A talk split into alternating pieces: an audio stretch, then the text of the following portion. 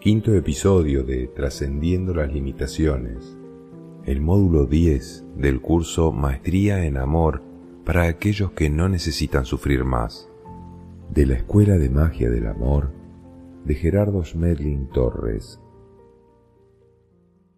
Tema 6. Superando las limitaciones conscientes. Flexibilización voluntaria de la mente, siempre dispuesta a nuevas ideas y mejoramiento, hasta llegar a Dios. Cuando una persona decide cambiar algunos aspectos de su vida con el propósito de ser más feliz y tener mejores relaciones, inmediatamente se da cuenta de que existen una serie de limitaciones mentales que dificultan alcanzar este propósito, pues cada vez que intenta mantener la serenidad, dialogar en calma, buscar soluciones y actuar con sabiduría, se encuentra con una sucesión de reacciones internas que lo llevan a perder la calma y terminar gritando, agrediendo, culpando y por supuesto deteriorando esas relaciones, alejándose de las personas y perdiendo muchas oportunidades de satisfacción. Reconocemos nuestras limitaciones por las reacciones internas al tratar de estar en paz. La mayoría de nuestras reacciones destructivas de la armonía se originan en conceptos mentales rígidos que no pueden aceptar los comportamientos, creencias, funciones, destinos o costumbres de las demás personas. Otras reacciones automáticas se originan en grabaciones mentales inconscientes de tipo traumático o fóbico, de las cuales hablaremos en el siguiente tema. Las reacciones destructivas se originan en creencias y conceptos mentales rígidos. Para poder superar las limitaciones conscientes de origen conceptual, cultural, es necesario seguir una secuencia adecuada. Hemos encontrado que los siguientes siete pasos dan excelentes resultados si la persona los practica conscientemente. Primero, reconocer cuáles son las dificultades, el destino personal. Segundo, buscar información de sabiduría, libros, personas, maestros. Tercero, ubicar con precisión dónde está el problema a superar. En mi propia mente. Cuarto, estar dispuesto a trabajar para superar las limitaciones, los conceptos. Quinto, verificar la información interna y externamente, la experiencia personal. Sexto, reprogramar la mente voluntariamente, oraciones y prácticas repetitivas. Séptimo, entrenamiento permanente. El desarrollo de la confianza en sí mismo. Ahora analicemos detalladamente cada uno de estos siete pasos. Primero, reconocer cuáles son las dificultades o el destino personal. Toda dificultad que se presenta en la vida de una persona tiene un propósito de aprendizaje específico e individual diseñado por la conciencia permanente con ayuda de los maestros de ley. Este diseño conforma lo que podemos llamar el destino personal. El destino no es colectivo, pero su vivencia es colectiva. Hay una parte del destino que es cambiable y otra parte que no lo es como las asignaturas de un plan de estudios. Nosotros podemos cambiar la forma de enfrentar el destino disfrutando de la vida, siendo felices y compartiendo mi felicidad con otros, amar a los demás. No podemos cambiar las leyes, igual que no podemos cambiar las asignaturas del plan de estudios, pero sí podemos cambiar la forma de enfrentarnos a ellas.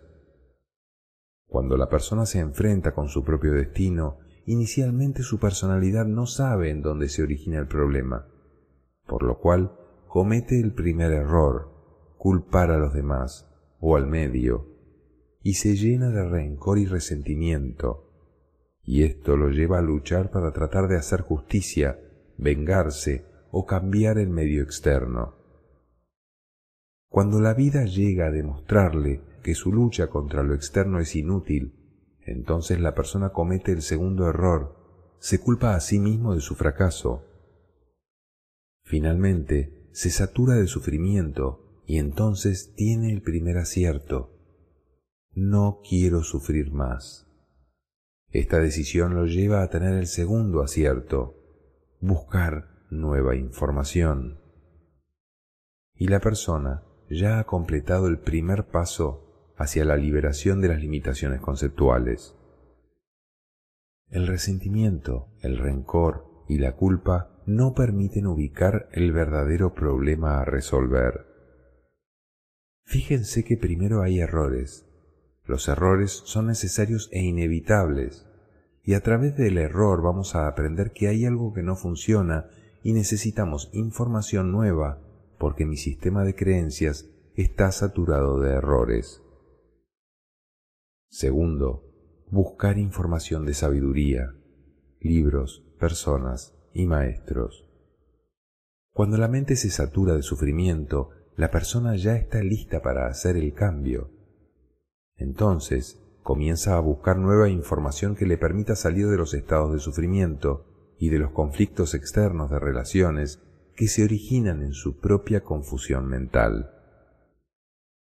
La información de la sabiduría le facilita a la persona entender el verdadero significado del destino, que como un diseño pedagógico le permite descubrir lo que aún no sabe acerca del orden perfecto del universo y comprender que detrás de todo problema lo que realmente hay es una oportunidad para aprender a ser feliz. Una oportunidad de trascender definitivamente las limitaciones mentales y los conflictos de relaciones. La información que la persona necesita para liberarse muchas veces será orientada a través del ángel de la guía, quien inducirá en la mente de la persona los pensamientos que lo llevarán a conocer los libros, las personas y los maestros correspondientes, para que se cumpla el propósito de su liberación. La saturación de sufrimiento lleva a la persona a buscar la información de sabiduría. Vas a ser guiado hacia lo correspondiente por los ángeles de la guía. No puedo solucionar los problemas de la humanidad, solamente puedo solucionar los míos. Mientras yo no he tomado la decisión de asumir mi propio cambio y trabajar sobre mí mismo, no encontraré ni los ángeles de la guía, ni los maestros, ni los libros. A algunas personas les encantaría encontrar un maestro, les encantaría encontrar información de sabiduría, pero no han dado el primer paso, todavía están culpando, todavía están llenos de rencores, entonces es inútil que vaya a suceder el segundo paso, ya que no necesitan un maestro, lo que necesitan es saturarse. Tercero, ubicar con precisión dónde está el problema a superar. Y está en mi propia mente. Con la información de la sabiduría, la persona puede ubicar con toda precisión dónde se encuentra realmente su problema y llegará a saber que toda circunstancia externa tiene una característica neutra, y comprenderá que los conceptos extremos que definen la realidad como bueno o malo, bonito o feo, agradable o desagradable, justicia o injusticia, etc., corresponden a las características de su propia ignorancia y son el legado de una cultura milenaria de agresión y sufrimientos implantada en su propia mente conformando un sistema de creencias limitantes de la felicidad que constituye su propia personalidad. La violencia es el resultado de un legado milenario de agresión implantado en tu mente. Toda dualidad que encuentren es de la mente, no hay dualidad en el mundo físico de las formas. El mundo físico es neutro, es solamente la mente la que lo califica así. Por lo tanto, la dualidad está en nosotros. No vamos a conseguir mucho, aun cuando esto sea necesario, luchando por la paz o sufriendo porque no hay paz o tratando de imponer la paz. Este no es el camino de la paz. La paz se va consiguiendo individuo por individuo y no de manera global, porque la paz es lo mismo que el desarrollo espiritual. Si cada uno de nosotros trabaja en su propio desarrollo individual, cada individuo que va entrando en estado de paz por sí mismo, que renuncia totalmente a la violencia en pensamiento, palabra y obra, se convierte en un ser de paz. Y cada individuo que se convierte en un ser de paz comienza a ser parte de la hermandad del universo. Pero mientras yo no me he convertido a mí mismo en un ser de paz, entonces no hago parte de la hermandad, sino de la agresión, y no saco nada por orar por la paz, ni con hacer decretos para la paz, y con decirles a los demás ustedes tienen que cambiar, mientras yo no hago un cambio interno. Todo lo demás es inútil. En la medida en que cada uno de nosotros entre en un estado de paz y esto pueda multiplicarse, entonces sí hará la paz. Esto no es una propuesta nueva, ni muchísimo menos. Esta propuesta tiene cientos de miles de años. Es la misma propuesta que se hace desde las técnicas de meditación. Si cada uno de nosotros entra en paz y si toda la humanidad lo hace, la humanidad estará en paz. Pero es un trabajo individual. Ese es el trabajo. Cuarto, estar dispuesto a trabajar para superar las limitaciones o conceptos.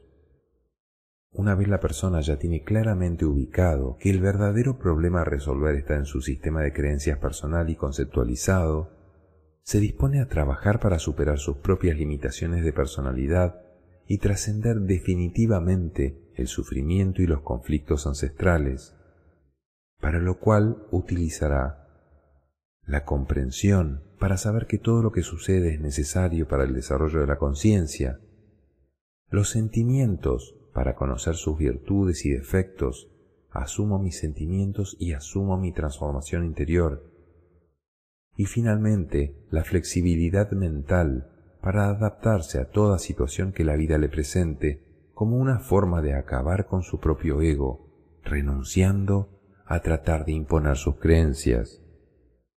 Renunciar a imponer tus creencias te permite liberarte de las limitaciones de tu propio ego. ¿Ustedes están dispuestos a trabajar sobre ustedes mismos?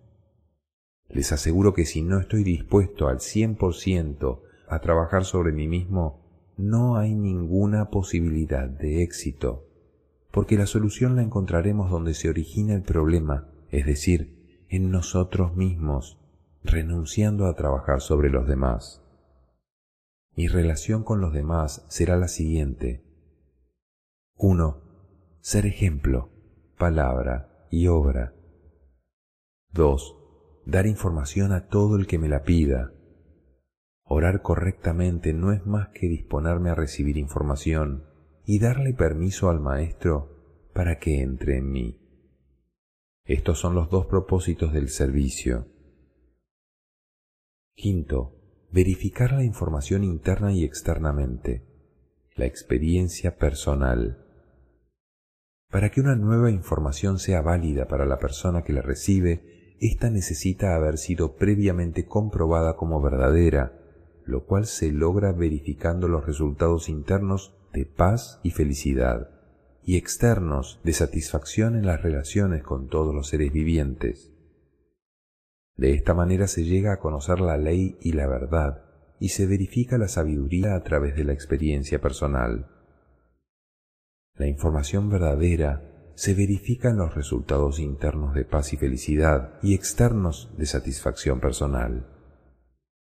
Por favor, no me crean nada a mí, verifiquen todo, porque si me creen, ya cometimos el error de fortalecer el sistema de creencias. Verifiquen la información con resultados y esos resultados hablarán de la información, no de mí. No importa quién lo dijo, ni siquiera qué dijo, sino que ustedes verifiquen lo que recibieron como información. La información verdadera se verifica en resultados de paz y satisfacción personal. Todo el universo está sustentado en información. Lo que hay en nuestra mente es información y puede ser verdadera de amor, de comprensión, o falsa.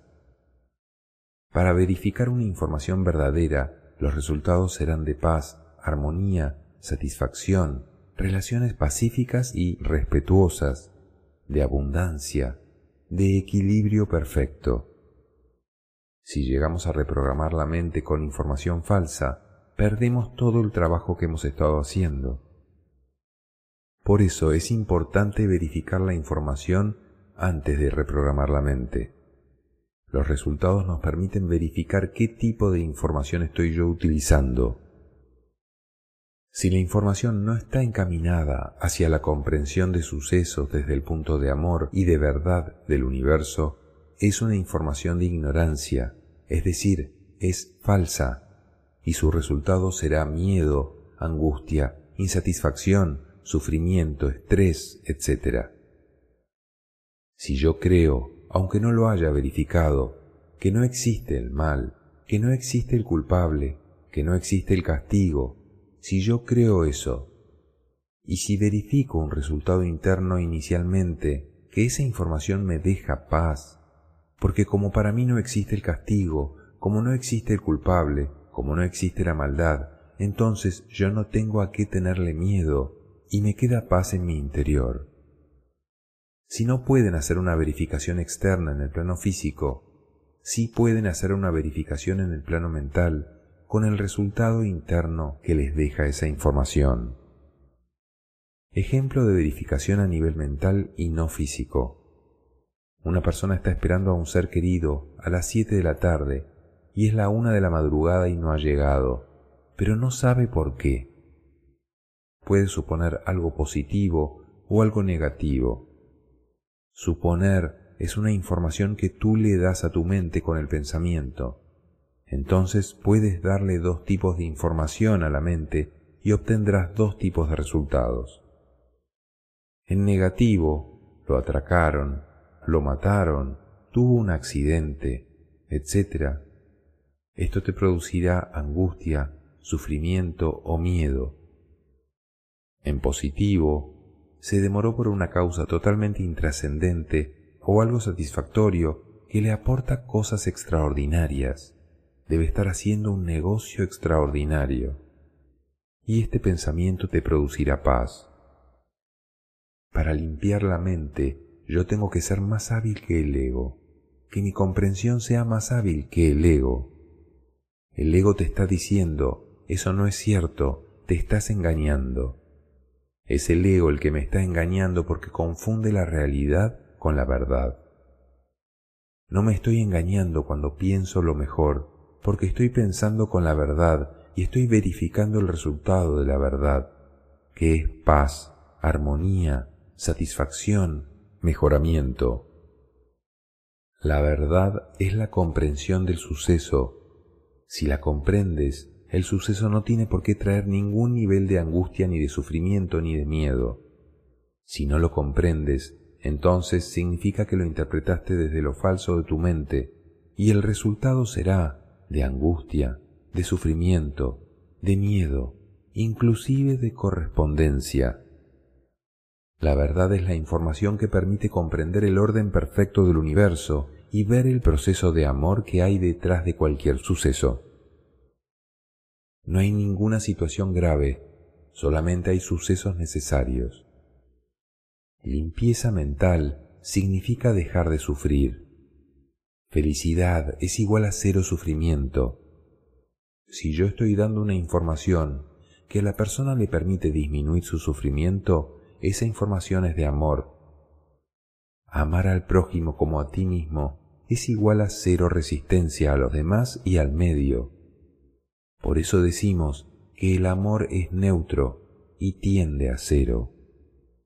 Un maestro es alguien que tiene verificada la totalidad de la información que transmite Ejercicio. Intenten poner en práctica la siguiente frase para verificarla.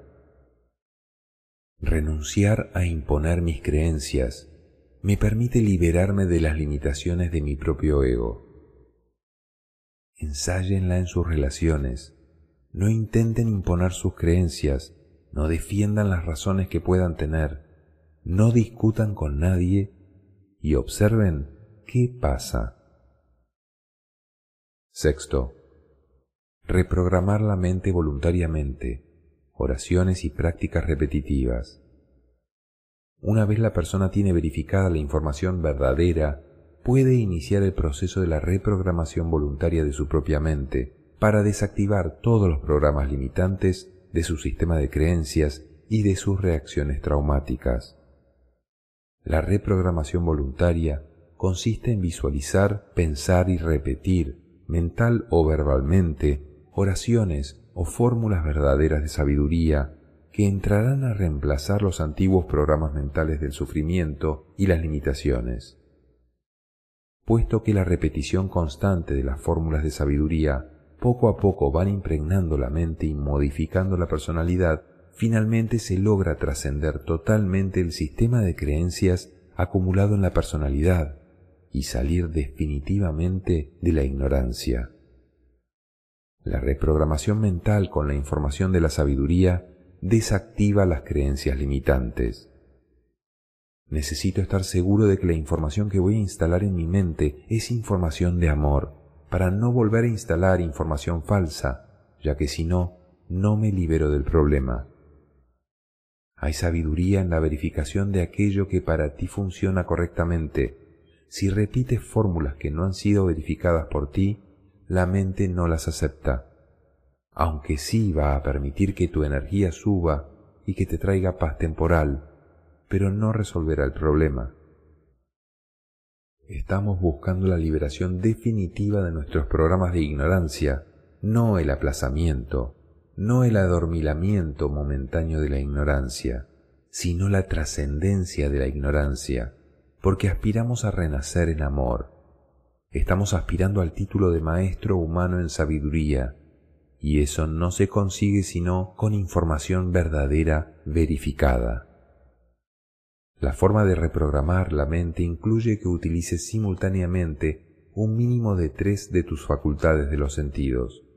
En este caso, los sentidos de tu campo mental, que no es una dimensión física. Los cinco sentidos están en todas las dimensiones.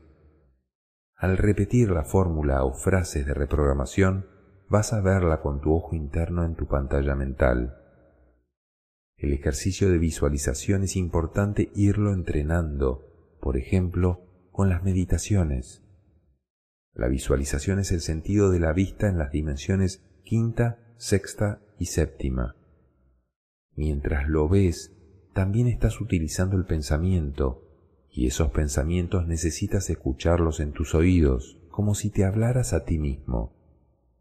La mente tiene un tiempo de asimilación con lo cual necesitas repetir las fórmulas de sabiduría constantemente, sobre todo por las noches, y durante el día eventualmente repetirlas ante eventos determinados para que éstos no te quiten la paz.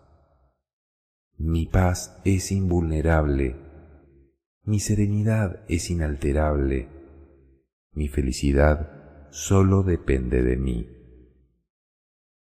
La herramienta del pensamiento es la herramienta fundamental para reprogramar la mente.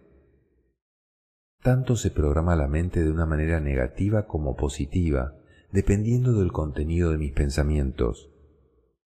De niño se graba lo que escuchas y ahora como adulto aprendemos a dirigir voluntariamente nuestro pensamiento para mantener pensamientos de amor y esos son los que reprograman la mente con la ayuda de nuestra fuerza de voluntad.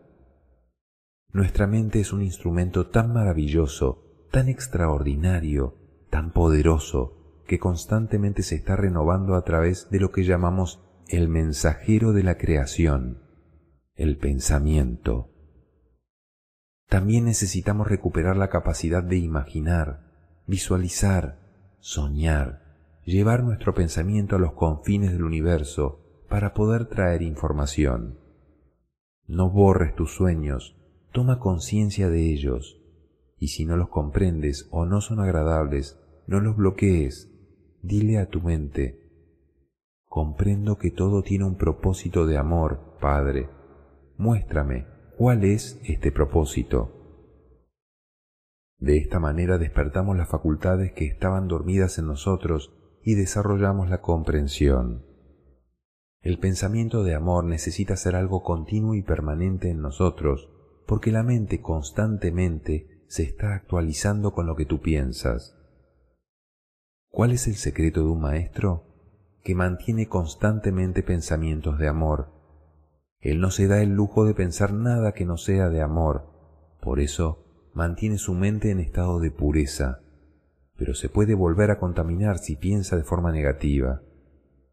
Si yo ya entré en una alteración mental y permití que eso pasara en mi mente, necesitaré empezar a calmarme y entonces me diré, la próxima vez lo haré mejor. O también, permíteme comprender esto. Reprogramen su mente constantemente con la verdad. Inicialmente vamos a tratar de aumentar el periodo de tiempo, en minutos, en horas, o días en que mantenemos nuestra mente limpia, ocupada con pensamientos positivos. Séptimo, entrenamiento permanente, el desarrollo de la confianza en sí mismo. Cuando la mente ya acepta la nueva información, la persona puede iniciar el último paso del proceso que la conducirá a la liberación definitiva de sus limitaciones conceptuales. Este último paso consiste en practicar constantemente el ejercicio de la imperturbabilidad frente a las circunstancias externas cotidianas, repitiendo una sencilla fórmula mental. No permitiré que nada afecte mi paz interior. Este entrenamiento permanente da como resultado el desarrollo de la confianza en sí mismo, ya que la persona comienza a reconocer que sí puede mantener voluntariamente su paz interior. El ejercicio de la imperturbabilidad te da la confianza en ti mismo para saber que sí puedes ser feliz y mantener tu paz interior. En general puede decirse que cuando una persona ha logrado superar sus propias limitaciones conceptuales, manifiesta una gran flexibilidad mental, extraordinaria capacidad de adaptación, excelentes relaciones con la mayoría de las personas y total disposición para aceptar nuevas ideas o cualquier cambio que sea necesario para mejorar su condición humana y espiritual, ya que su verdadero propósito es acercarse a la perfección de Dios, es decir, a su propio Padre. Superar las propias limitaciones permite aceptar la información del amor y acercarse a la perfección de Dios. Aclaraciones. Me gustaría recordarles que nuestro campo mental es el único campo que almacena limitaciones. No almacenamos limitaciones ni en el instinto ni en la conciencia, solamente en el campo mental. El campo mental es un campo temporal, por lo tanto lo estamos aprovechando en nuestra experiencia de vida para poder aprender lo que necesitamos para completar el desarrollo de conciencia. En la medida en que vamos superando nuestras limitaciones, ya no volverán a ser parte de próximos diseños de destino. Aquellas que no alcancemos por ahora a trascender quedarán incluidas en nuestros próximos destinos, por lo tanto, algún día habremos superado la totalidad de nuestras limitaciones. El nivel de comprensión que tenemos en el campo mental es el que nos puede liberar del sistema de creencias falsas y del sistema de defensas donde están los traumas tanto para modificar nuestro sistema de creencias como para poder limpiar nuestra mente subconsciente de los programas de defensa traumáticos, desactivando los traumas, necesitamos recurrir a nuestro nivel de comprensión mental. La comprensión ya es parte de la verdad, de la esencia de amor en nosotros, es parte del desarrollo espiritual y por lo tanto, esa es la herramienta fundamental para trabajar la limpieza del campo mental. Todos, sin excepción, tenemos algún nivel de comprensión. Puede ser que en algunas personas esté más desarrollado que en otras. Lo que sí es seguro es algo. Cualquier persona que se interese en un proceso de desarrollo espiritual tiene suficiente comprensión como para poder hacer la limpieza mental.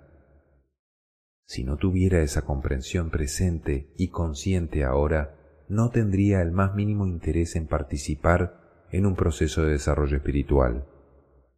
Por supuesto podemos observar que hay muchísimas personas que no les interesa. Tienen derecho a eso están en su experiencia, aún no es su momento y es necesario respetarlos. Lo importante es que nosotros trabajemos sobre nosotros mismos.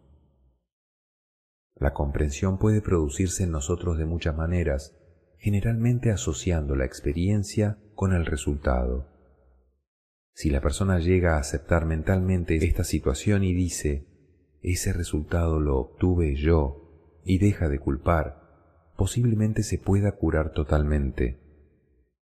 Las historias de otras personas o personajes del pasado nos pueden permitir comprender algo que está pasando ahora en mi vida nos puede dar la herramienta para que yo me cure instantáneamente. No importa cómo llegue la persona a la comprensión, cuando llega, se cura de lo que sea. La comprensión libera del trauma. Ciencia frente a sabiduría. Estudiar los principios de la física que produce la ley de la gravedad no le garantiza a la persona que va a ser capaz de ser feliz. Entonces, estudiar los principios de las leyes del universo que producen, por ejemplo, los estados de violencia que están ahora viviéndose en el planeta, no es lo que nos va a liberar del sufrimiento, sino el comprender que son necesarios. Pero para comprender que son necesarios, ni siquiera a veces necesito saber cómo realmente se están produciendo, sino que yo pueda verificar el resultado interno. Si los acepto como necesarios, no me traen sufrimiento. Si los acepto como malos, como algo contra lo que yo tengo que luchar, me traerán toda clase de conflictos. El primer resultado que se llama el de sabiduría es muy fácil de verificar. Lo que pasa es que el ego se opone tenazmente a eso porque el ego quiere que tú le des una justificación física.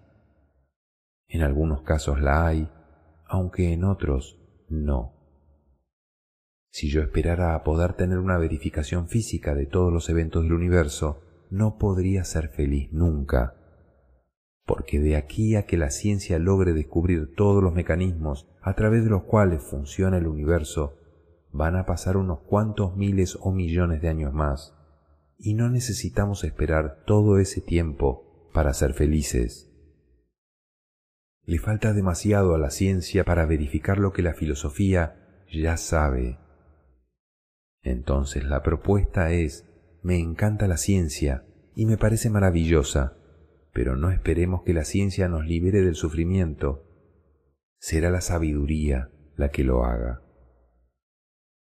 Ejercicio para verificar los resultados personales. 1. ¿Qué has notado que sucede cuando tratas de cambiar tu vida y ser más feliz y estar en paz? Se evidencian las limitaciones. Justo cuando decido ser feliz, la vida pone a prueba mi decisión. No sucede nada negativo, lo que sucede es positivo, es una oportunidad de aprendizaje y verificación. 2. ¿Por qué crees que te sucede? No es que no haya problemas, es que yo ya sé cómo manejarlos, porque todos los días nos enfrentamos a algo y tenemos la oportunidad de entrenarnos. Cuando la vida nos pone a prueba, entonces las limitaciones internas reaccionan si aún están ahí. Si no están, no se alborotan y pasaste la prueba. La vida constantemente nos pone, nos pone pruebas porque somos estudiantes en el momento mismo en que no pasé la prueba, tengo que decirme a mí mismo, la próxima vez lo haré mejor, porque si no el trauma se afianza. 3. ¿Cómo podrías evitar que volviera a sucederte? Cuando limpio las limitaciones, ya no vuelve a suceder. Si no he limpiado mis creencias falsas, viene la reacción de mis limitaciones y entonces reconozco que tengo que seguir trabajando. En este ejercicio de limpiar las limitaciones daremos tres pasos. Primero, se nota mucho. Agredo, culpo, juzgo. Segundo, ya no se nota, pero sigue estando ahí. Yo lo asumí como algo que necesito trabajar sin culpar al otro. Y tercero, finalmente dejaré de tener sensación interior de malestar. Va a desaparecer. Entonces mi paz no se altera. Este es el último paso. Si quiero ser maestro y no quiero ser crucificado, lo mejor es que no se note que ya no sufro, que ya no vivo ningún drama, porque comprendo el orden del universo. Ejercicio para desarrollar el punto de ubicar dónde está el problema de mis limitaciones conscientes en mi mente. Hagan una lista de sus dualidades. Bueno, malo, bonito, feo, satisfactorio, dramático, agradable, desagradable, mejor, peor, superior, inferior Recordemos que nuestros sentidos físicos, los cinco sentidos, son las herramientas perfectas de comunicación de lo externo con lo interno, pero son muy limitados. Solo pueden percibir lo que sucede dentro de la tercera dimensión, por lo tanto no están diseñados para percibir lo que sucede en las dimensiones superiores. Recordemos que el universo tiene 40 dimensiones. Entonces, la idea es empezar a mirar la vida desde otros sentidos superiores. La mente observa la realidad y la califica de acuerdo con sus propios programas mentales, y si yo tengo programas de dualidad, voy a evaluar la realidad desde esos conceptos mentales. Y ya me equivoqué, porque la realidad no es buena o mala, es neutra. Si yo creo que la realidad es mala, entonces voy a intentar cambiarla Mientras yo no tenga organizada mi realidad mental interna, no puedo ver la realidad externa como es. La veo distorsionada, la veo desde los conceptos y creencias limitantes que están en mi mente. Ahí es cuando me convierto en esclavo. Puedo haber repetido miles de veces que el problema del ser humano está en la mente y no afuera, pero una cosa es repetir eso y otra cosa es que lo hayamos comprendido porque todavía seguimos pensando que hay que cambiar las cosas y entonces luchamos. La lucha es necesaria para que yo comprenda cuál es el problema y dónde está ubicado. Es inútil para modificar el orden del universo. Si yo pienso que hay que cambiar algo es porque pienso que eso está mal. Si pienso que está perfecto, mal haría yo en desorganizar algo que ya es perfecto. Si observamos el evento no desde la maraña intelectual, sino desde nuestra comprensión de amor, entonces lo veremos como un orden perfecto, como algo necesario, como una necesidad pedagógica para el aprendizaje de quien la está viviendo. Lo necesario es una oportunidad maravillosa de amor para aprender a ser felices y para aprender a amar. Los eventos del entorno nos muestran o mis limitaciones o mis virtudes y comprensiones. No hay problemas ni hay cosas difíciles. En la realidad hay eventos neutros. El drama y la tragedia es lo que hago en la mente frente a un evento que no soy capaz de comprender. No hay problemas, solo oportunidades de aprendizaje necesarias y correspondientes. Tampoco hay nada difícil en el universo, todo es fácil. Lo que sí es claro es que nos falta entrenamiento para manejar ciertas situaciones, nos falta sabiduría o nos falta información apropiada. La palabra imposible y la palabra difícil podríamos borrarlas de nuestro diccionario mental. En lugar de pensar que es muy difícil, podemos pensar de esta manera. Yo también puedo hacerlo. ¿Cuándo? No sé, pero yo también puedo hacerlo con entrenamiento y confianza en mí mismo. Si yo digo no puedo, ya le di una orden totalmente equivocada a mi mente. Por favor, borren de su diccionario mental el yo no puedo. Borren el es muy difícil. Borren la palabra imposible. Borren todo lo que tenga que ver con sufrimientos y angustias y cámbienlo por otros términos. Yo puedo aprender eso. En mi interior existen todas las capacidades que se pueden desarrollar a través del ejercicio. No existen sino oportunidades de aprendizaje en la vida. Agradezco a mis entrenadores que cada día me permiten tener más fuerza interior. El universo no tiene frenos, es una expansión gigantesca total. Yo soy quien le pongo límites y me quedo inmerso dentro de alguna de las dimensiones. Si rompo todos los límites de mi pensamiento y de mis creencias, me vuelvo un ser universal. Pero aprender a hacer eso es lo que se llama la maestría. Y aprender a hacer eso no es instantáneo, requiere de un proceso. Práctica de comprensión del tema 6. 1. ¿Cómo puedes reconocer tus limitaciones conceptuales? 2. ¿En qué se sustentan tus reacciones automáticas? 3. ¿Cuál es el origen de tus limitaciones mentales? 4. ¿Qué te llevó a buscar información para liberarte?